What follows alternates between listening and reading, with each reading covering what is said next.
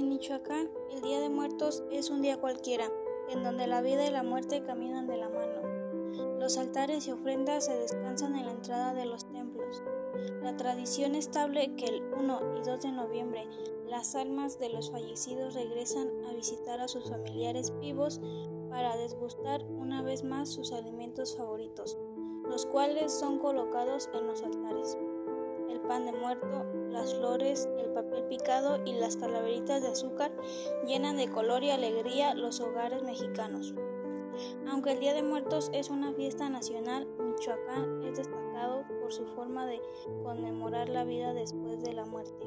Cada región recuerda a sus familiares con rituales distintos que tienen su origen en tiempos prehispánicos.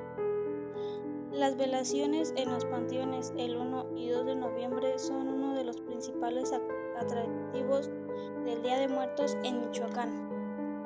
En Janitzio, las calles se llenan de cánticos y música tradicional, como la danza de los pescadores. Durante la madrugada del 1 de noviembre es posible ver las procesiones de los pescadores, que con velas encendidas en sus bolsas hacia la isla de Janitzio. Al igual que el Janitzio, según cuentan sus habitantes, durante la noche del 1 de noviembre, en Páscuaro surgen las sombras.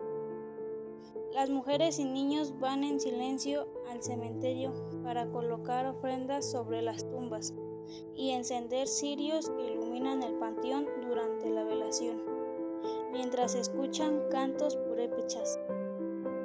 El 1 de noviembre se venera a los niños muertos y el 2 a los adultos que se adelantaron en el camino.